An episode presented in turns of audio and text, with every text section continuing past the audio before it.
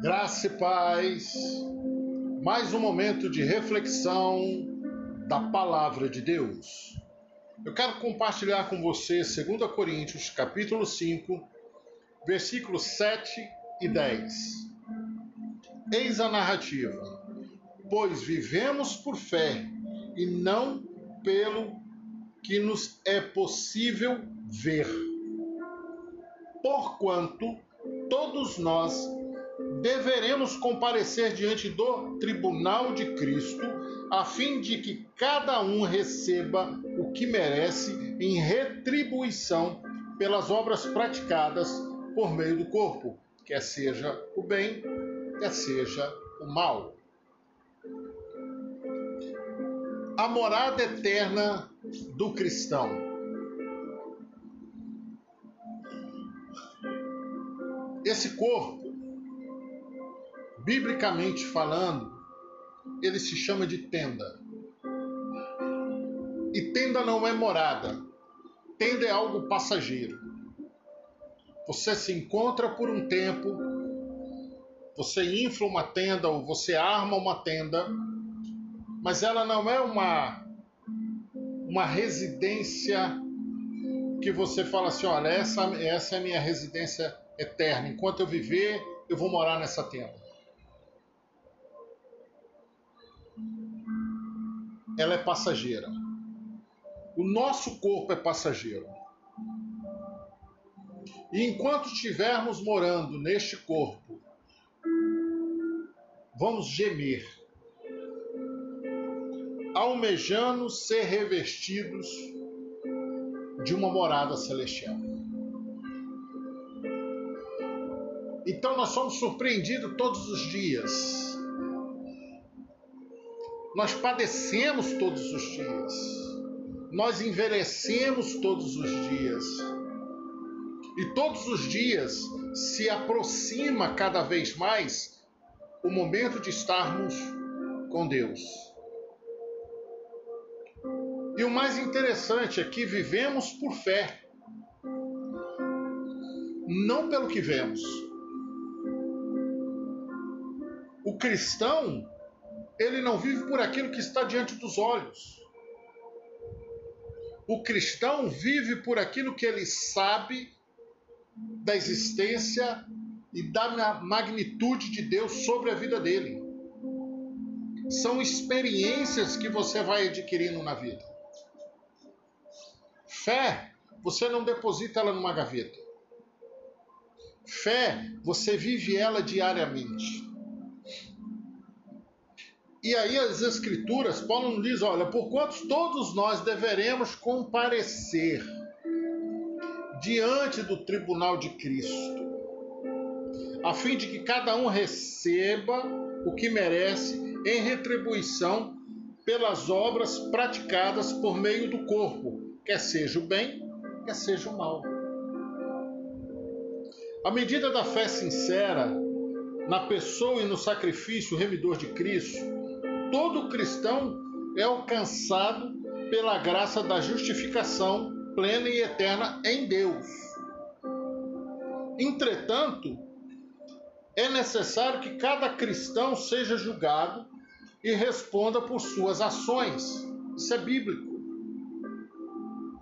Portanto, comparecermos à presença do Senhor com as nossas memórias sobre tudo o que realizamos por meio do nosso corpo durante a existência dessa vida, e logo em seguida reconheceremos que nossos pecados e faltas foram todos lavados e apagados para sempre pelo poder do sangue de Cristo.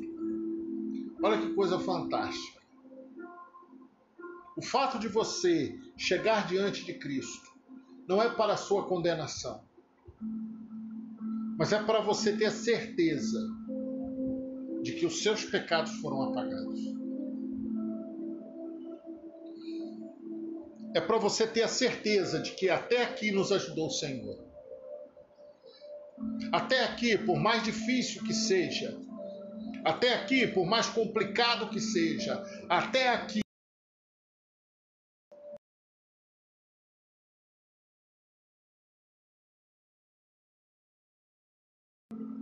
O Senhor é por nós. O Senhor está conosco. Então isso nos traz paz. Isso nos traz esperança. E é por isso que vivemos por fé e não pelo que nos é possível ver.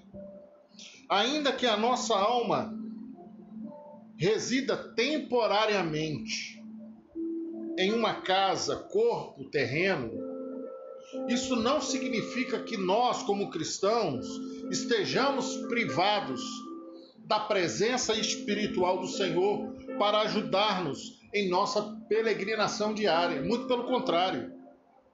Essa é a missão do Espírito Santo em nossas vidas. Nós vamos encontrar referência disso lá em Romanos 8. Por isso é que nós temos a ambição de sermos agradáveis, quer estejamos vivendo neste corpo, quer o deixemos. Está na Bíblia. Quer as pessoas olhem para você e você se sinta campeão, ou quer as pessoas olhem para você e, e, e você se sinta o maior derrotado, não importa, desde que você esteja em Cristo. Não importa a situação pela qual você está passando, desde que essa situação te aproxime de Deus e não o contrário. Porque muitas das vezes, no meio da aprovação, nós nos afastamos de Deus. Achamos que é responsabilidade de Deus que nós vivamos na terra como príncipes. Ah, não, eu não posso passar por nenhuma provação, eu não posso passar por nenhuma privação. Opa, peraí, tem alguma coisa errada. Em algum lugar, no decorrer da sua trajetória, você esqueceu de ler a Bíblia.